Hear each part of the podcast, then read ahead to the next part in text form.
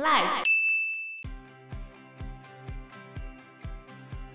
就大家为了纪念这件事情，他们就会把特修斯之船放在雅典的一个地方。然后他们每年呢，当船上任何一个零件有损坏的时候，他们就会找一个新的零件把它放上去，就有一个很有趣的哲学的辩证。那请问你这一艘船还是原本的特修斯之船吗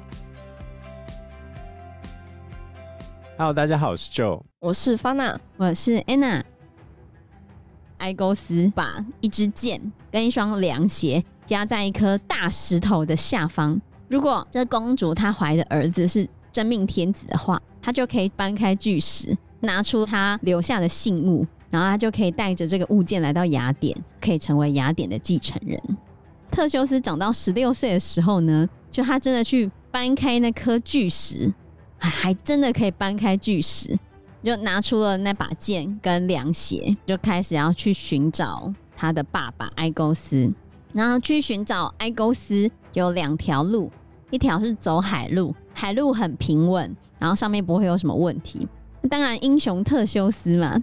他就以海克力士为他的目标，他也想要成为英雄，所以他就选择了比较难走的陆路，就在陆路上打倒了许多人或者是怪物，但是这些多半是打倒一些恶棍，多半是一些人，嗯、就是只是那些人就做一些很不好的事情，像什么有一个会拿棍子到处挥的，对，拿一个青铜棍子到处乱打人，然后后来特修斯就打败了他。拿走了他的青铜棍子，然后另外一个是特修斯碰到一个会把旅人绑在两棵松树的树枝上面，抢走旅人的钱，然后弹那个树枝，啪的时候就可以把旅人折成两半。后来特修斯也很成功的把那个坏人杀掉了，然后就让那个人按照他之前对待别人方式的死法。就是把他绑在树枝之间，然后弹他，啪，让他折两半。对对对对，以其人之道还治其人之身。天啊！他在路上还遇到一个开黑店的人，有点类似那种龙门客栈的概念。他的那个旅店里面有一张铁床，如果你住在里面的话，哈，你的身高比那张铁床高，他就会把你切短。嗯，然后你比较矮的话。他就把你拉长，跟那一张床一样长，而且这家伙他还有两张不一样长度的床，所以你怎样都不会跟那一张床一样高。天哪！反正他就是把把你拉长就会断掉嘛，就死在那个床上，这样就干掉那个人，抢劫。后来那个特修斯在前往雅典的路上刚好遇到这件事情，就把他干掉了。嗯，真的很坏。后来，特修斯他的路途上也是经历了蛮多的困难，大概经历过大大小小，包含刚刚我们讲的，可能有六件事情吧。最后还是终于顺利的来到了雅典了。可是他到了雅典的宫殿的时候，这时候他的父亲埃勾斯娶了一个知晓魔术，叫做美迪亚的女人。美迪亚是一个女巫，就对了啦。然后他除了是国王的再婚的妻子之外，也是国王的顾问。那他跟国王已经有生一个孩子，叫做梅杜斯。那当然，美迪亚他比较想要让他自己的孩子梅杜斯当国王，而且美迪亚一看到特修斯，他就知道啊，这是国王的儿子，因为脸可能长得很像吧，因为她是女巫啊。哦。所以他一看到特修斯的时候，他就知道那是他儿子继承王位的一大威胁。他就跟埃勾斯讲说：“这个访客会对我们雅典城造成极大的威胁。”然后就要求埃勾斯把他杀掉。还记得之前的那个米诺斯的公牛吗？就是海克力士的、哦，很漂亮那个吗？对对，那白色的公牛。后来他不是不想把那个公牛还给海神波塞顿。后来米诺斯的。老婆还跟那个公牛生了一个孩子，叫做米诺陶。等下还还会有关联哦，就是哦好，那一头漂亮的白色公牛在马拉松这个地方到处破坏，所以后来美迪亚就希望埃勾斯要求特修斯解决这头公牛。然后埃勾斯本来很怕特修斯是要来谋篡他的皇位的嘛，或者是影响他的地位。他就是希望特修斯可以死在这头公牛之下，没想到特修斯竟然顺利的把这头公牛杀掉了，然后他们就举办了一个宴会要庆祝。嗯可这个宴会根本不是要庆祝的，因为他们是在在庆祝的途中要毒死特修斯，然后就在埃勾斯的同意之下，美狄亚把毒酒拿给特修斯。这时候特修斯正准备喝下毒药的时候，埃勾斯看到特修斯的腰间系着一把剑，那把剑就是他之前留下来的，就赶快打翻那个酒杯，然后开始大认亲。哦，原来你就是我的儿子啊！哇太开心了，他就跟他的亲生儿子相认。后来特修斯就顺理成章的变成雅典的合法继承人，然后美迪亚跟他的儿子美杜斯就被国王赶出边界，真是难过。嗯，后来特修斯他变成合法继承人之后，就要开始解决国内的问题嘛。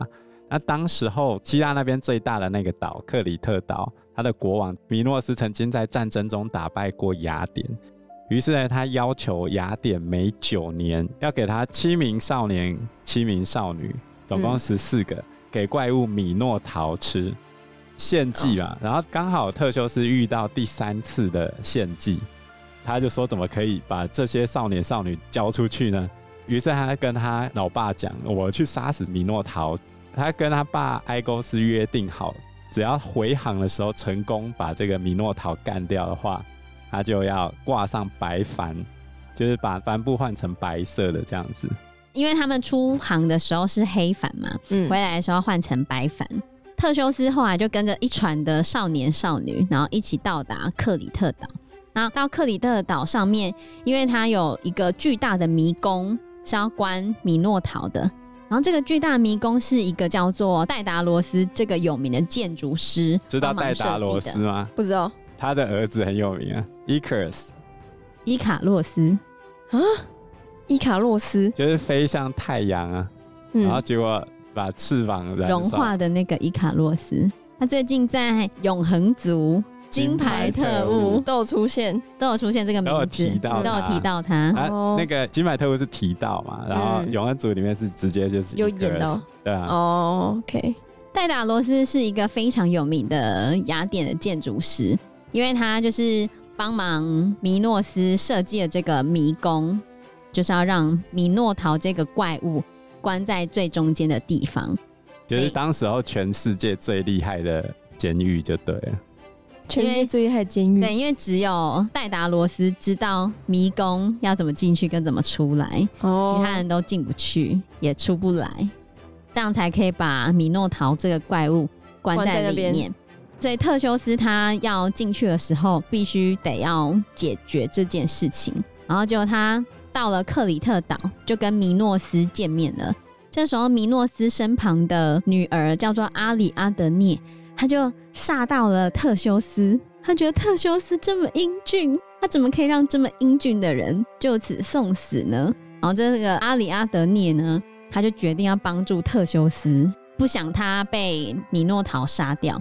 所以阿里阿德涅他就跑去找戴达罗斯，问他说：“哎、拜托你了，告诉我到底要怎么可以从这个迷宫进去跟出来？”就没想到戴达罗斯耐不住公主的要求，他就真的给了他一个线圈。阿里阿德涅后来就跟特修斯讲说：“你在进去迷宫的时候，就是把线圈沿途做记号，这样你就可以知道出来的路。”特修斯拿到了这个线圈之后，他就顺利的进去迷宫的最深处，然后解决了米诺陶这个怪物之后，顺利的走出来。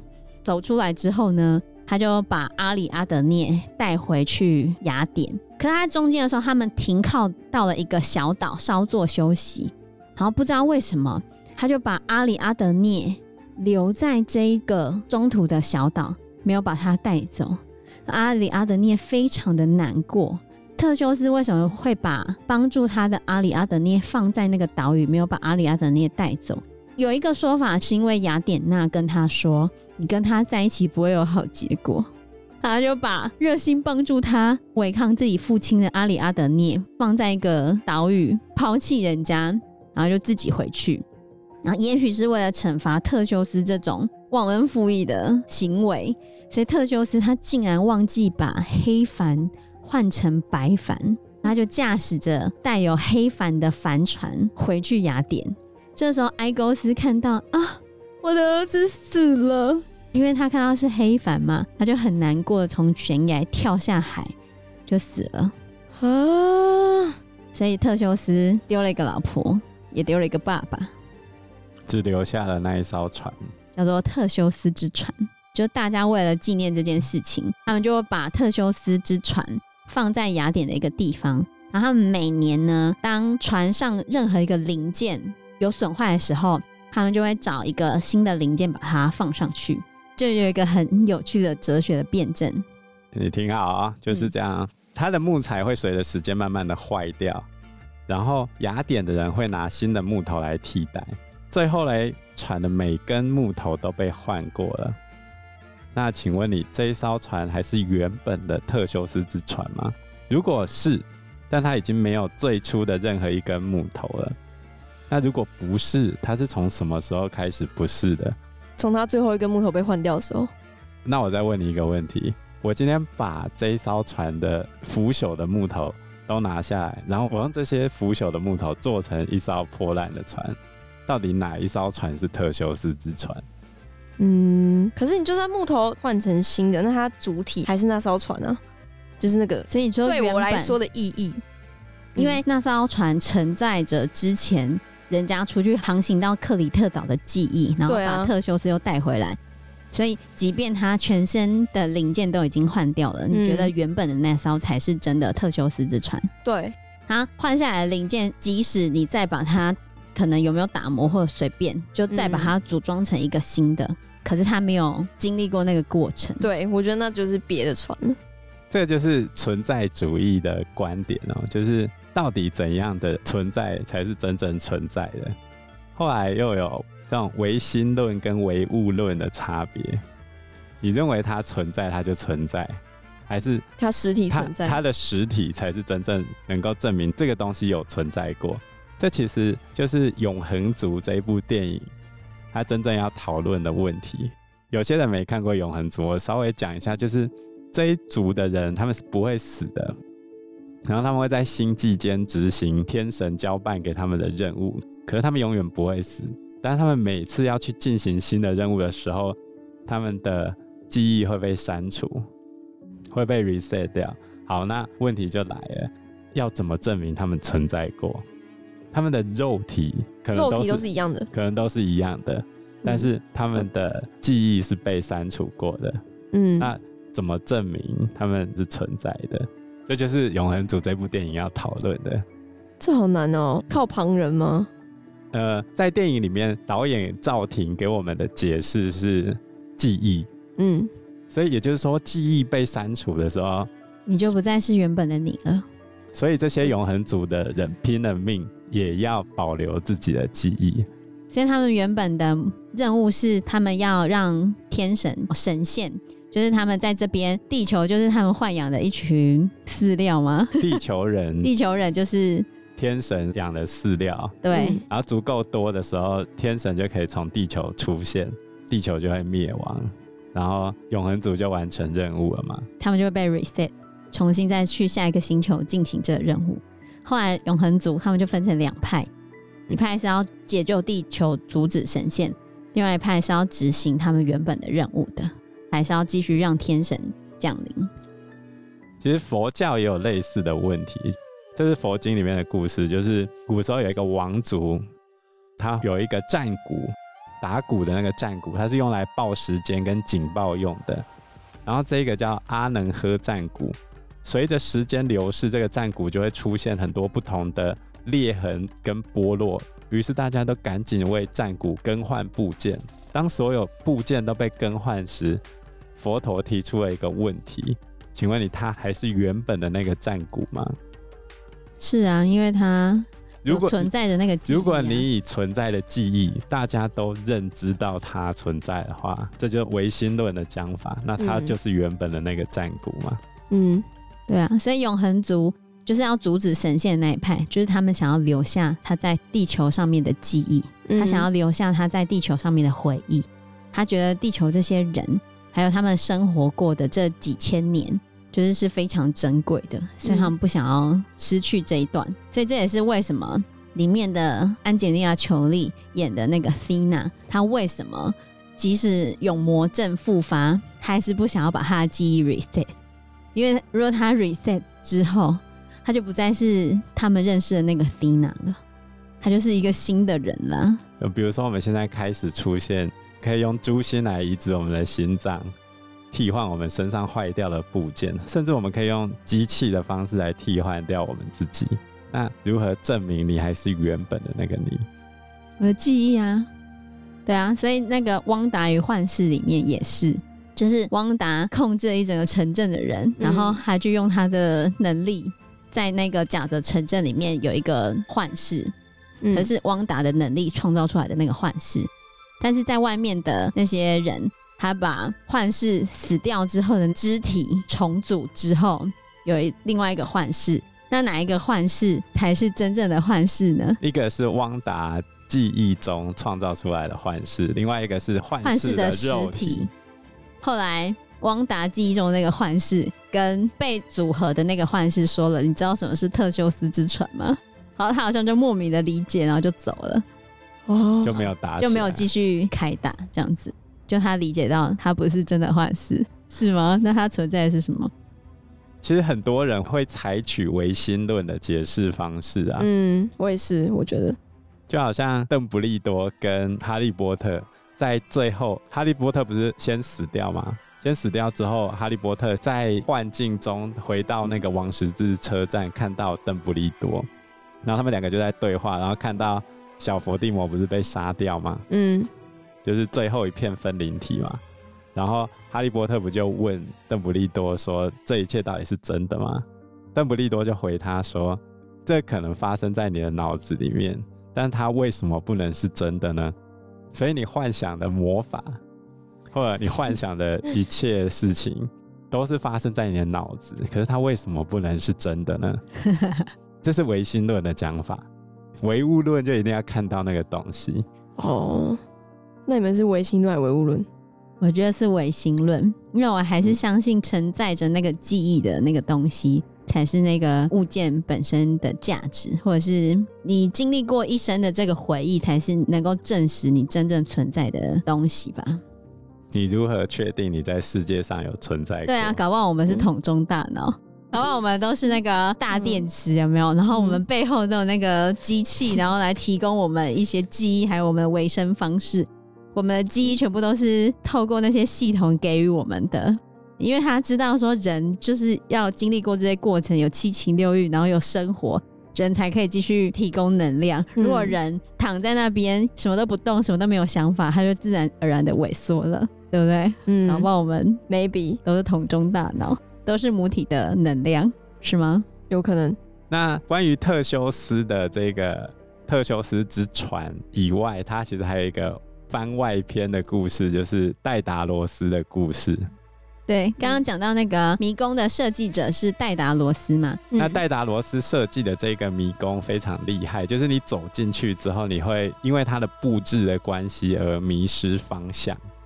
后来，因为特修斯不是顺利的离开这迷宫了吗？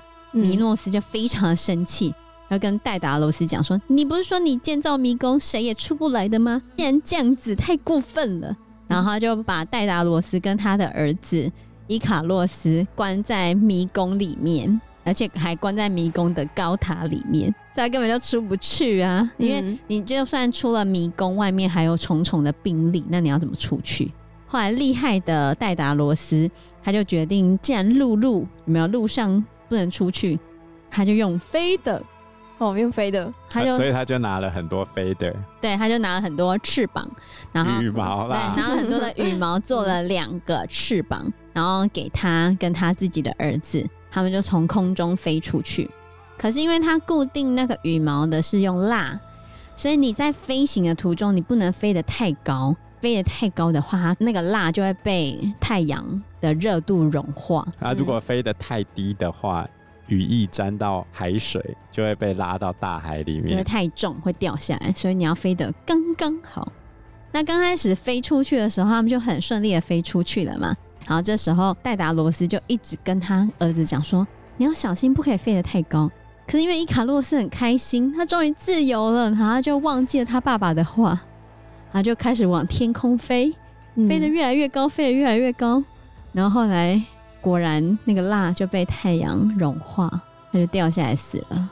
所以最后永恒族里面的伊卡洛斯，他就是飞向太阳。所以它是一个很有名的寓意，就是你只要讲到 Icarus，大家都知道它会发生什么事情。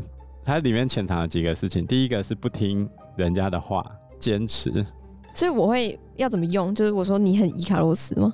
也不是这样讲啊，就是你现在不听人家劝告嘛，然后一直要去做自己想做的那个事情。嗯、比如说在《金牌特务》里面，那个《金牌特务》的主角他儿子。就一直想要去参战，然后他爸就叫他不要去，不要去，不要去，不要去。然后他儿子最后还是去参战了嘛。他前面就已经提到 Icarus 这个关键字，那你就知道他会面临什么问题啊。哦 我刚看的时候还一直想着他应该不会死吧。但是我看到 Icarus 这个关键词，他们有谈到，我就知道他结局了。